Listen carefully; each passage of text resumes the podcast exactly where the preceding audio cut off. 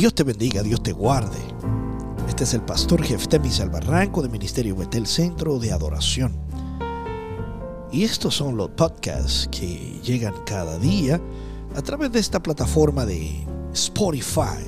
También lo puedes seguir de Google Podcast, también lo puedes encontrar y también puedes irte a nuestras redes sociales, Instagram, Facebook y YouTube como Jefte Barranco.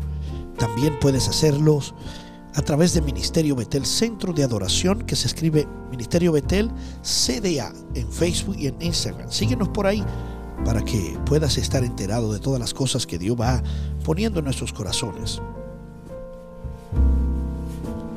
Y en el día de hoy eh, hemos estado hablando sobre la semana pasada sobre el perdón, pero hay una base bien importante que es el amor.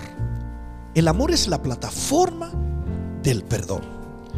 Y voy a utilizar una cita bíblica en el día de hoy con el permiso de ustedes, que se encuentra en Juan 13:34 al 35. Dice, un mandamiento nuevo os doy, que os améis unos a otros como yo os amado, que también améis unos a otros.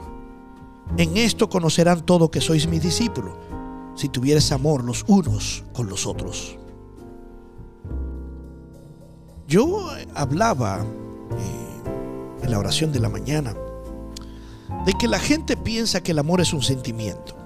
Si usted piensa que el amor es un sentimiento, usted está equivocado y me perdona, porque no es un sentimiento, eso es una decisión, es una acción de amar. Mucha gente entiende de que cuando hablamos del amor, lo lleva a que la gente ha relacionado que tener una relación íntima, relaciones sexuales, vamos a hacer el amor. No, no, no, no. el amor no se hace. El amor ya está porque el amor es Dios. La Biblia dice que Dios es amor. La esencia del amor, el amor hecho carne, el amor hecho persona, el amor hecho realidad es Dios.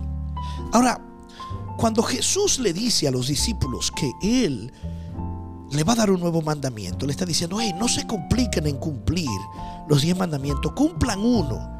Que cuando empiecen a cumplir ese, los otros lo van a cumplir de una vez. Porque el que ama no mata, el que ama no, no codicia a la mujer de su hermano. Y todas esas cosas conglomerado, cuando usted conjuzga los diez mandamientos en esa palabra amor, usted se dará cuenta. Pero nosotros decimos que si el amor, que es Cristo, vive en nuestros corazones, ¿por qué nosotros andamos tan indiferentes?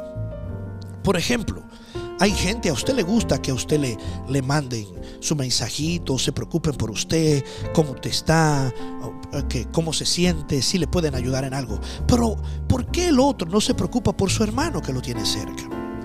Algo que Dios me ministraba a mí en mi vida es que mucha gente dice que ama a Dios y que ama a su prójimo, pero no se preocupa por él.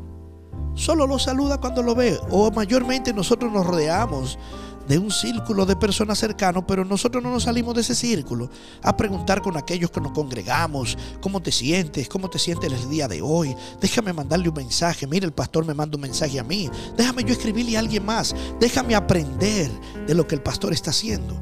Por eso dice, sea, la Biblia dice, sea imitadores de mí como yo de mi Padre. Jesús dice, imítenme. Entonces, imiten el amor, empiece por ahí. Porque algo bien importante, el amor a Dios se refiere a conectar la mente, el corazón y el alma para hacer todo aquello que haga feliz a Dios. De allí que sea el primer y más importante mandamiento para los cristianos. El primer mandamiento, ama a tu prójimo como a ti mismo. Ahora mi pregunta es, ¿estamos nosotros amando a nuestro prójimo como a nosotros mismos? Tal vez tú no estás dando la vida por él ahora mismo, pero ¿qué te cuesta llamarlo, mandarle un mensaje? Y decirle, hey, ¿cómo estás? Yo sé que no hablamos mucho en la congregación, pero te veo ahí. Somos parte de un cuerpo. ¿Cómo te sientes hoy? ¿Te sientes bien? No, no lo hacemos. Entonces, ¿qué amor estamos predicando? Si verdaderamente Cristo vive en nuestras vidas, tenemos que dejarlo ver. Tenemos que enseñarle a los demás que verdaderamente Cristo vive en nuestros corazones. Aparte de pedir perdón, es tiempo de demostrarle el amor a los demás. Tómate esta semana, mira, tómate esta semana, o cuando sea que tú estés escuchando este podcast, tómate la semana completa y empieza a demostrar amor. Aún tú no lo sientas, porque mucha gente dice, pastor, es que yo no siento hacer eso. No es por eso te digo, el amor no es un sentimiento, es una decisión. Aún yo no lo sienta, yo no camino por sentimiento. Es porque yo decido hacerlo porque es lo correcto y necesito hacerlo porque eso agrada a mi Señor. Y eso agrada al Dios que me ama a mí. Entonces, aunque tú no lo sientas, no es por sentimiento, manda un mensaje. Escríbele a cinco personas hoy cómo tú estás, cómo te sientes. Porque tú no sabes en qué momento esa persona está pasando un problema que necesita de alguien que le envíe un mensaje y le pregunte cómo está. A mí me ha pasado. También le ha pasado a otros conmigo. Por lo tanto, hazlo. Tú no sabes lo que Dios va a hacer con tus palabras. Así que Dios te bendiga. Dios te guarde y seguimos en la próxima semana.